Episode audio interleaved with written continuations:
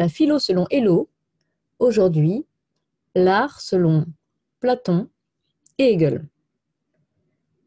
Alors, je vais commencer cette série de cours par la notion euh, qui est celle de l'art.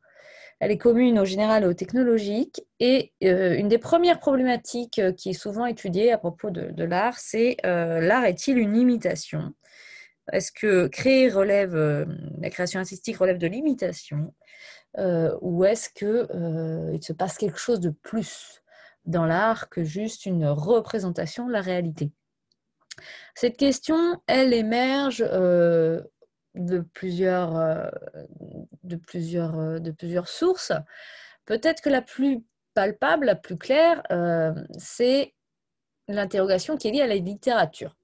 Lorsqu'un écrivain écrit une histoire, compose une histoire, donc là ça vaut surtout pour le roman, hein, ou la nouvelle, ou encore le théâtre, euh, on va parfois, souvent même, chercher les modèles réels derrière les personnages, derrière euh, l'intrigue. Euh, un exemple assez connu, c'est celui de Proust dans La recherche du temps perdu. Proust nomme son personnage principal Marcel, or il s'appelle lui-même Marcel Proust, et il va mener un travail de documentation sur sa propre vie, puisqu'il va chercher à restituer des souvenirs qui sont les siens, au plus proche de leur précision, euh, de leurs détails, en interrogeant même parfois euh, des amis qui ont vécu le même événement que lui pour pouvoir, euh, vraiment reconstituer, recréer un passé perdu, un temps perdu. Il va ainsi notamment, alors certes, décrire des sensations qui sont les siennes, comme celle de la Madeleine trempée dans une infusion, euh, chez sa tante à Combray, en fait il y est, la vraie ville s'appelle Ilié.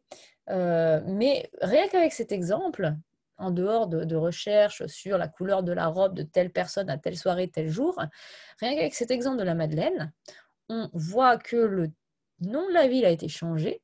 y est devenu Combray chez, euh, chez Proust. Et d'ailleurs, la Madeleine, au départ, il devait en faire une biscotte. Il avait prévu de dire que c'était une biscotte. Alors, Derrière l'anecdote, ce qu'on repère, c'est que il ne cherche pas à faire un double de la réalité. Il ne cherche pas une réalité, un réalisme documentaire. Le but de Proust n'est pas d'écrire son autobiographie en allant répertorier tous les faits, tous les éléments matériels exacts de son existence. Le, but, pardon, le Proust, c'est de créer à partir de sa vie une œuvre. Et d'ailleurs, c'est une des, lignes de l'intrigue de la recherche du temps perdu, hein, c'est euh, retrouver l'émergence de la vocation d'écrivain, refaire euh, surgir euh, cette, presque cet éclair mystique, cette révélation de la nécessité d'une œuvre et d'une œuvre qui est celle qu'on est en train de lire. Euh, et donc, euh, à travers cette, cette création littéraire, Proust se transforme.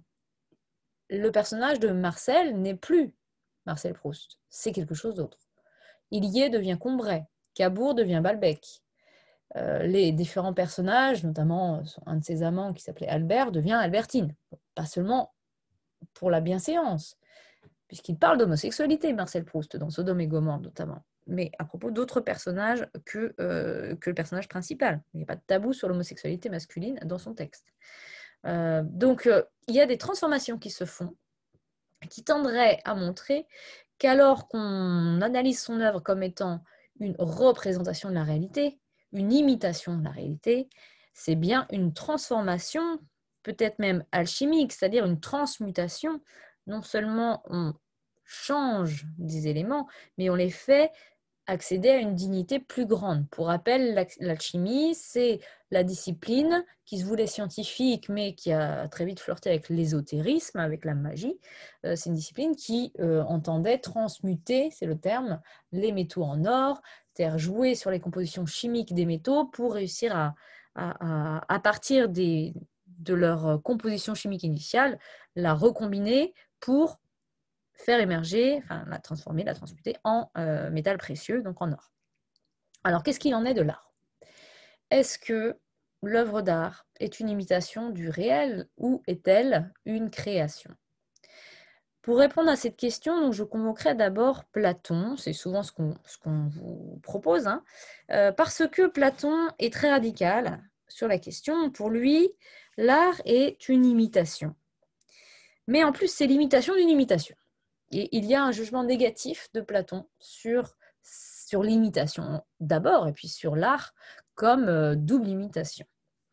Pour Platon, l'art est une imitation euh, dans le sens où, euh, que ce soit une intrigue, alors il parle d'Homère à un moment dans la République, il fait parler à ses personnages Homère, comme étant un, un itinérant. Un aède, c'était un, récitant, hein, de, un rhapsode, un aède, euh, quelqu'un qui racontait des histoires euh, de manière nomade, euh, un peu comme on va voir après les jongleurs, les ménestrels au Moyen Âge et les troubadours. et donc, Socrate, dans La République, dit Penses-tu que si Homère avait réellement été en état d'être utile aux hommes, eu égard à la vertu, penses-tu que ses contemporains l'auraient laissé être un rhapsode itinérant? Et donc, ce que veut dire Socrate, euh, c'est-à-dire Platon à travers Socrate, dans ce passage à la République, livre 10, euh, c'est que euh, Homère ne présente que l'imitation de la vertu. Quand des personnages tels qu'Ulysse, par exemple, dans l'Odyssée, ou Achille, ou Agamemnon, dans l'Iliade, sont représentés comme doués de courage, pour Ulysse, doués de ruse. Alors, c'est pas vraiment une vertu, la ruse, hein, chez les Grecs, mais bon ce ne sont pas des modèles à suivre, puisqu'il euh, ne s'agit pas de la vraie vertu. C'est une représentation de la vertu, qui est souvent d'ailleurs un peu dévoyée, puisque, par exemple, pour ce qui est d'Ulysse, l'homme aux mille ruses, selon euh, Homère, euh, finalement, la ruse ne valorisée par Homère n'est pas valorisée dans la société grecque.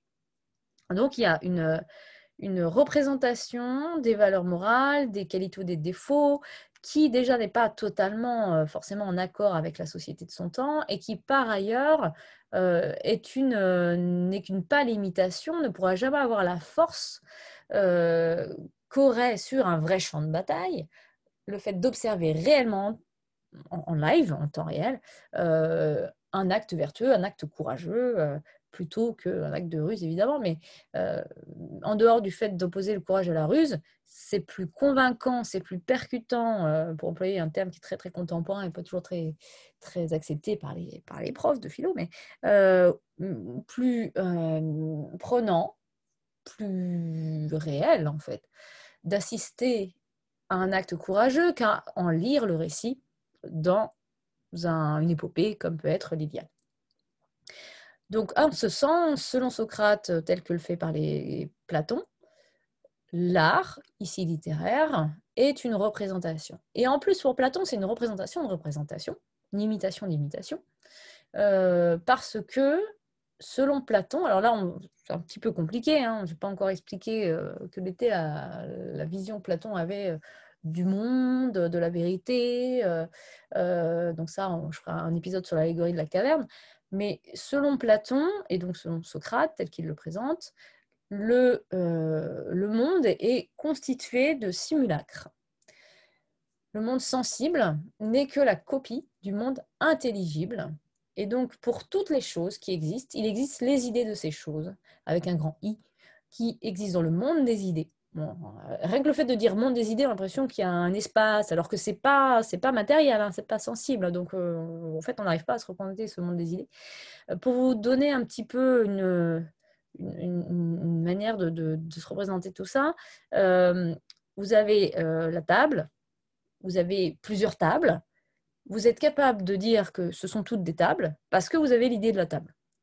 Si vous n'aviez pas l'idée de la table, vous ne seriez pas capable de dire ça c'est une table carrée, ça c'est une table rectangle, ça c'est une table blanche, ça c'est une table rouge, mais toutes sont des tables. Vous ne seriez pas capable de faire ce, cette identification-là, ce rapprochement-là. Cette, euh, cette, opération de votre esprit suppose que vous ayez l'idée de la table et que c'est cette idée en fait qui est vraie. C'est elle qui euh, formate quelque part, le terme n'est pas du tout de Platon, mais euh, qui, vous aide à accueillir, à, vous représenter euh, les exemplaires concrets, matériels, sensibles des tables. Donc il y a un monde des idées avec toutes ces idées. Et euh, ces idées, elles existent. Elles existent euh, dans notre esprit, mais elles existent aussi en dehors de, cet esprit, selon Platon. Et tout le travail philosophique, c'est de revenir à ces idées, parce qu'en fait, selon Platon, on les a déjà toutes connues avant notre naissance. Il y a un moment où il explique comme ça, avec euh, la naissance, qui est un oubli. Quand on est, on oublie tout. Et on passe notre vie à essayer de retrouver ces idées par une anamnèse, c'est-à-dire qu'on oublie l'oubli, on efface l'oubli, et on retrouve ce qu'on a toujours, euh, ce qu'on avait toujours connu. Toutes ces idées sont en fait en nous, et il suffit de se purifier quelque part par la recherche, euh, par le dialogue, euh, par l'interrogation, le questionnement philosophique, pour retrouver ces idées dans leur pureté et pour donc accéder à une vérité qui nous est intérieure, qui, est totalement accessible. Même si arrive-t-on jamais à cette purification totale? C'est pas sûr. donc, pour Platon, le monde dans lequel nous évoluons est déjà la copie Et quand l'artiste, comme par exemple Homère, va imiter le monde sensible, le monde sensible, ça, comprend aussi les émotions, les actions, etc. Hein. Ben, en fait, on fait une imitation d'imitation. Donc, selon Platon, on a une perte de qualité quelque part de l'idée au monde sensible, du monde sensible à sa représentation artistique. Alors ça, c'est pour ce qui est de Platon. Euh, Hegel euh, va avoir une autre manière de, voir les choses, puisque selon Hegel, euh, dans l'esthétique, la notion de reproduction ne permet pas de rendre compte de l'activité artistique. selon Hegel, c'est justement de l'idée que part l'artiste et pas de sa représentation sensible. Euh, donc, euh, donc c'est notamment dans la section qui s'appelle la peinture, donc on change un peu d'art là. Euh, concernant la peinture, Hegel parle notamment du Titien, c'est un peintre vénitien du XVIe siècle.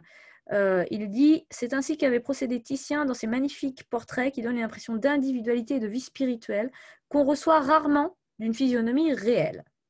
C'est comme dans les descriptions de grands, exploits et événements que donne un historien artiste, le tableau qu'il nous en offre est plus convaincant et plus vrai que celui que nous offriraient ces mêmes exploits et événements si nous en avions été les témoins oculaires. Donc en fait, il y a une plus grande vérité dans l'art que dans la réalité. Alors ça, ça rejoint un peu Aristote, j'en parlerai après, mais ce qui est important ici de retenir, de comprendre et de retenir, c'est qu'à rebours de ce que pense Platon, selon Hegel dans l'esthétique, l'art ajoute à la réalité, ajoute en vérité à la réalité, parce qu'il dépasse le caractère, strictement individuel euh, du modèle qu'on pourrait copier dans une œuvre d'art, par exemple le, la personne qui est le modèle d'un portrait. Euh, on dépasse cette individualité pour atteindre une essence, pour atteindre justement l'idée, par exemple l'idée de table.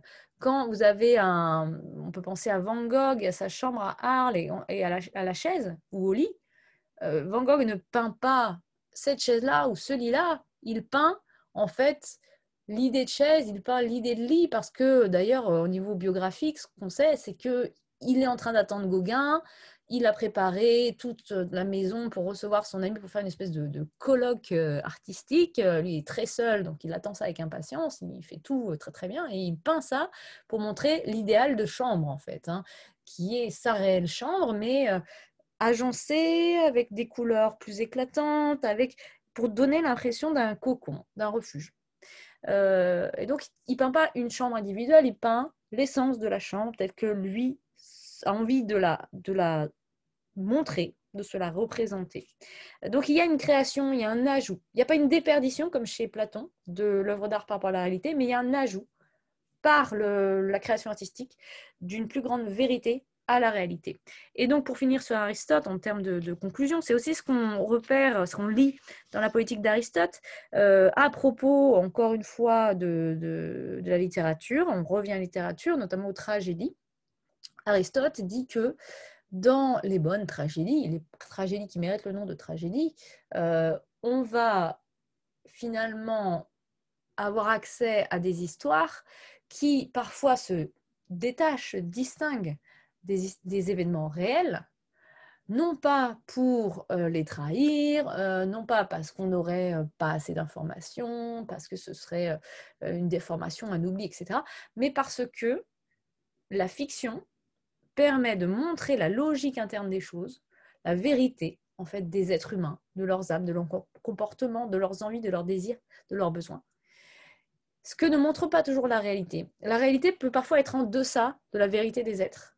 La réalité parfois n'explore pas certaines possibilités, certaines euh, orientations, certains développements, conséquences d'action. Alors que dans une tragédie, dans une intrigue en général, dans un récit, on peut mettre en avant ces conséquences, ces, euh, modifications en fait des actions les unes dans les autres et euh, finalement c'est une manière de mettre à nu la vérité des êtres. Alors que parfois, quand, ça rejoint l'expression la, réalité dépasse la fiction. Bah là, c'est la fiction qui dépasse la réalité. C'est la fiction qui révèle ce qui se cache dans la réalité donc voilà pour ce qui euh, serait de la manière de traiter, de manière un peu binaire, hein, la question est-ce que l'art est une imitation? En affirmant d'abord avec euh, Platon que oui, l'art est une imitation, et qu'en ce sens on peut la dévaloriser, et en euh, nuançant ensuite avec Hegel en disant qu'en fait, ce n'est pas une imitation, ce n'est pas une reproduction, ce n'est pas une représentation, c'est une, une transformation, un ajout de euh, une considération différente bien de l'essence de l'idée et non pas de l'individualité ou euh, du seul euh, sensible, de la seule copie sensible dégradée. Et en conclusion, je vous ai proposé ici une ouverture sur Aristote et la poétique qui aurait pu être utilisée en, exemple aussi et de partie hein, du côté de, Hegel, hein, qui valorise là aussi la composition, la création artistique contre la seule reproduction donc, il me place l'art du côté de la création et pas du côté de la représentation ou de l'imitation. Le point aveugle de ce que je viens de vous dire, c'est que je n'ai pas distingué la notion d'imitation de la notion euh, de création. Je le ferai dans un prochain euh, épisode euh, pour vous expliquer comment ces notions d'imitation et de création qu'on utilise beaucoup aujourd'hui, aujourd'hui on dit la création artistique, ne, sont pas, ne viennent pas de nulle part, n'ont pas toujours été utilisés de la même manière euh, à travers le temps euh, et, comment est-ce que cette histoire de ces mots et de ces idées, de ces concepts, nous aide à résoudre la question de l'art comme imitation?